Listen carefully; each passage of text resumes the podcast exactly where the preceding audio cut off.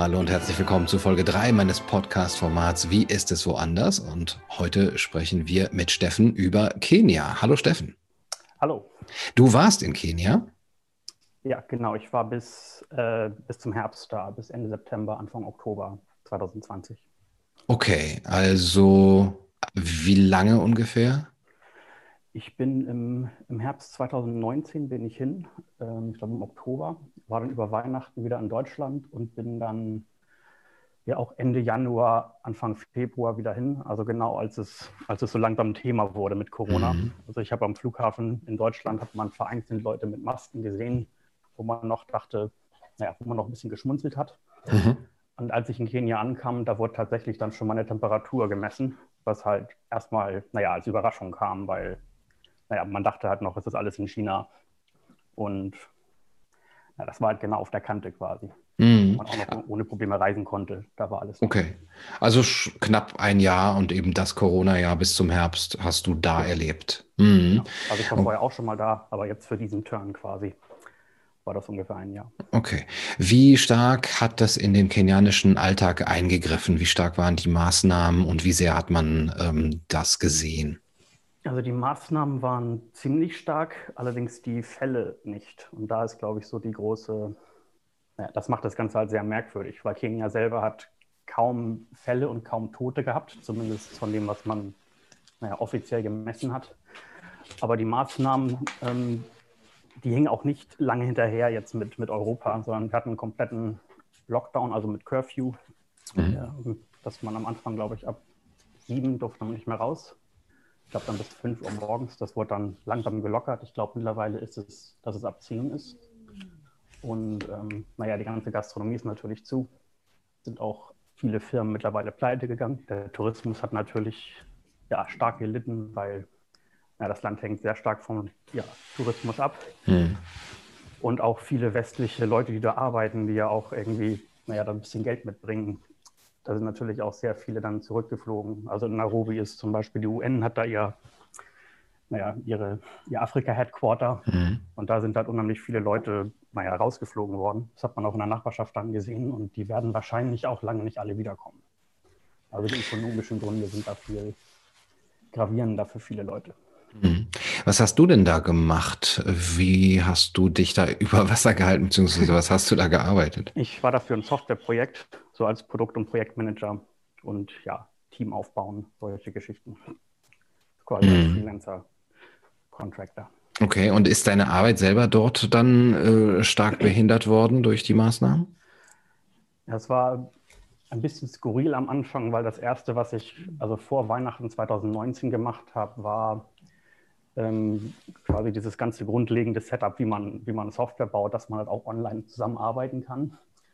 Und direkt danach ging halt Corona los, wo mich tatsächlich mehrere Leute gefragt haben, ob ich es hätte kommen sehen, weil ich vorher halt meinte, wir müssen in der Lage sein, von überall zu arbeiten.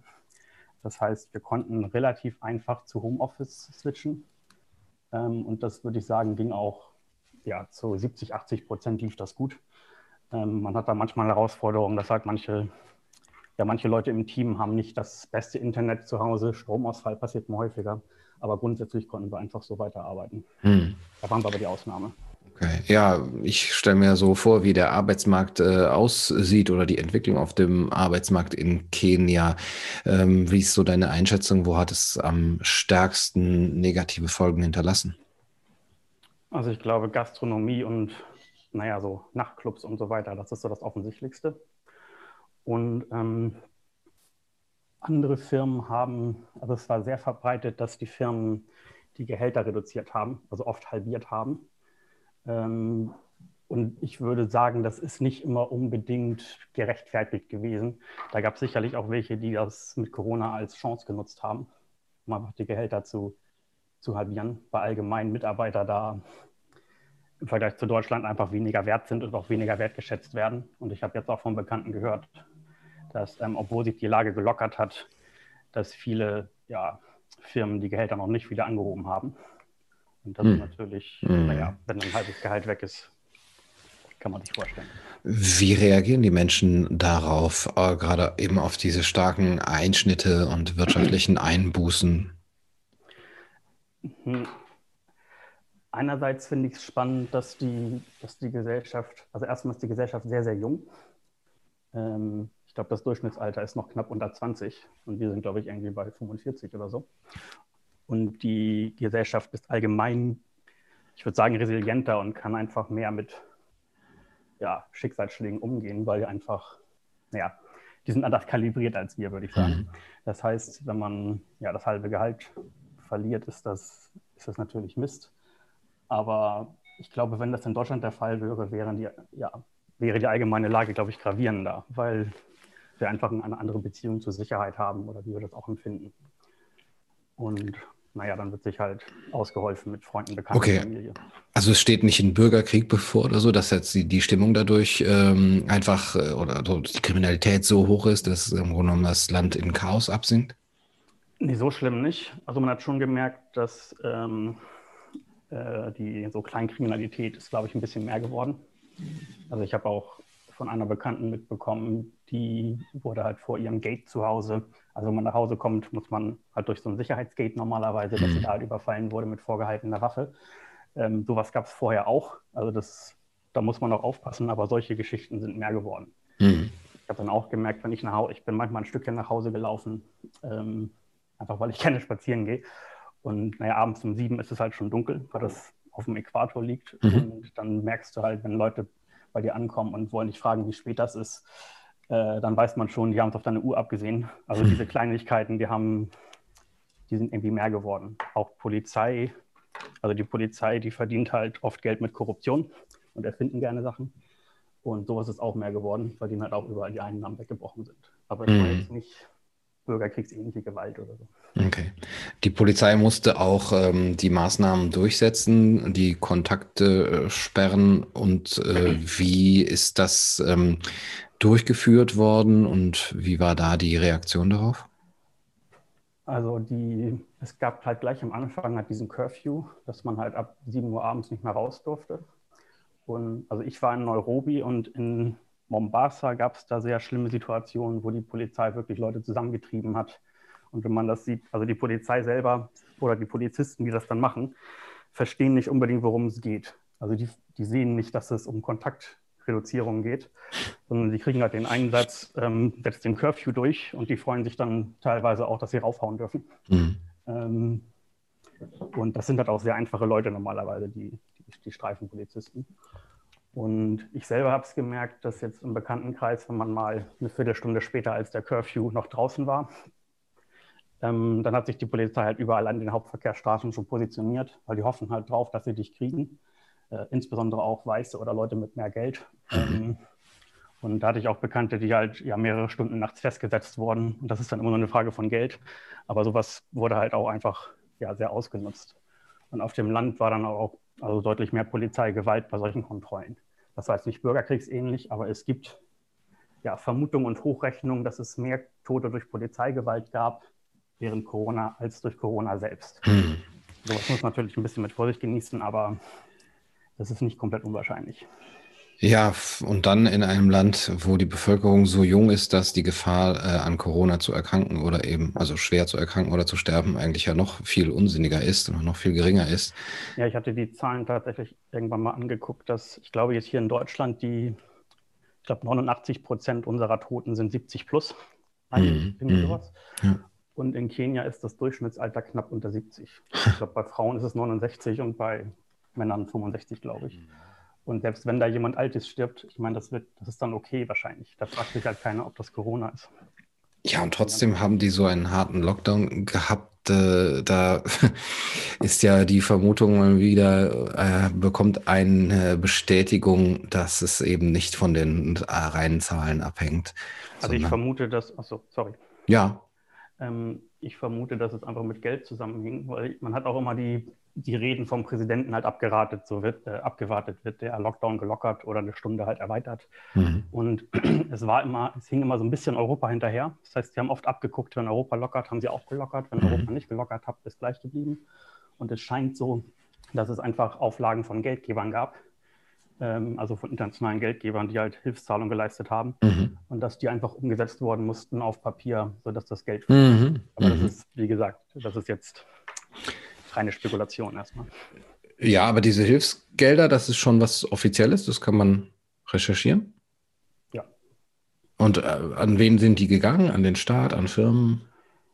Ja, theoretisch an den Staat. Und ähm, ich weiß, dass im letzten Jahr, als ich da war, gab es einen Twitter-Hashtag oder zwei Twitter-Hashtags. Einer war Covid-19-Millionärs mhm. und der andere war 43 Billion. Das war so die erste Welle, weil da halt sind umgerechnet 430 Millionen Dollar verschwunden sind von diesen Covid-Geldern. Weil das wird ja normalerweise dann, die Gelder werden bereitgestellt, für, um Masken zu beschaffen und so weiter und so fort. Dann gibt es sowas ähnliches wie Ausschreibungen, dann ist das Geld weg. Mhm. Und mittlerweile war es jetzt vor kurzem, hat der Präsident wohl eine An äh, Rede gehalten und bekannt gegeben, dass zwei Milliarden Dollar verschwunden sind mittlerweile. Also die sind komplett weg. Wie stehen die Kenianer zu dem Thema Impfung? Ähm, gerade in diesem Land gibt es ja schon eine gewisse Geschichte mit äh, Impfstoffen und mit äh, den Versuchen dazu. Hm, ich würde sagen, gemischt. Und allgemein ist auch, wie sie zur Gesundheit stehen. Also es, es, gab nachher auch, also wir haben im Büro auch Leute getestet nachher. Und es gab so ein bisschen die Mentalität, solange ich mich nicht teste, habe ich auch nichts. Ähm, insbesondere eher bei Männern, bei meinen Kollegen ist das, ist das teilweise verbreitet, dass man sich da gar nicht mit so beschäftigen will. Ähm, bei Impfung ist man eher vorsichtig und wartet auch erstmal ab. Ich hatte eine Freundin, die immer gewitzelt hat, ähm, dass sie den Impfstoff eh früher bekommt als ich, weil an ihr getestet wird. Ähm, also die ja, nehmen das auch mit Humor und teilweise ein bisschen zynisch. Aber die gehen halt auch einfach davon aus, dass es lange dauern wird und ein anderer Freund hat mir auch erzählt, die, selbst wenn der Impfstoff kommt, ähm, ist es auch nicht ausgeschlossen, dass sie mit Wasser geimpft werden und der Impfstoff weiterverkauft wird. Also da sind sie alle sehr, sehr abgebrüht eigentlich. Und naja, ob man sich impfen lässt, da ist halt noch die Frage, weil der, das Virus ist da wenig greifbar. Also man hat halt nicht viel gesehen. Darum stellt sich die Frage, ob wie wichtig das ist. Und es gibt halt auch genug andere Krankheiten, mit denen die Leute zu tun haben, zumindest manche, sodass es halt nicht diesen riesengroßen Stellenwert mhm. unbedingt hat mhm. in der Gesamtbevölkerung. Ja, das denke ich mir. Also äh, Kenia ist bestimmt auch äh, durchaus gebeutelt von anderen äh, Krankheiten und hat große, große Probleme mit anderen Krankheiten. Covid, das ist vielleicht noch, weil das hier ja ein großes Thema ist. Also Covid-Leugner gibt es eigentlich kaum. Ähm, aber die Einordnung ist halt von der, wie schwerwiegend das dann ist, das ist halt eine andere. Mhm. Also es ist den Kenianern de deutlicher, dass es andere größere gesundheitliche Probleme gibt. Ja, einerseits die gesundheitlichen Probleme und auch dieses, ja, dieses Gesamtpaket an Problemen mhm. ist ja in Deutschland. So also langsam kommt es ja hoch, dass wir auch andere Sachen diskutieren. Ja. Das war da halt sehr früh viel wichtiger auch, dass man das halt viel besser ausbalancieren muss. Mhm. Ähm, es gab ziemlich viel ähm, wie heißt das auf Deutsch? Also, naja, sexuelle Übergriffe, als Leute im Lockdown waren, weil halt Leute auf engerem Raum waren. Und es hieß letztes Jahr schon, dass das, ähm, dass es quasi, also im Raum Nairobi fünf- bis sechsstellig Schwangerschaften von ja, Teen Teenager-Mädchen geben könnte. Die Zahlen kommen mir sehr hoch vor, aber da scheint was dran zu sein. Und der Präsident musste es jetzt quasi öffentlich ja, ansprechen um halt, und hat, glaube ich, eine Rede gehalten, dass die Mädchen, nachdem sie ihr Baby bekommen haben, wieder in die Schule gehen sollen. Weil hm. halt, ich meine, da sieht man schon, wie viele schlimme Probleme da übereinander gelagert sind.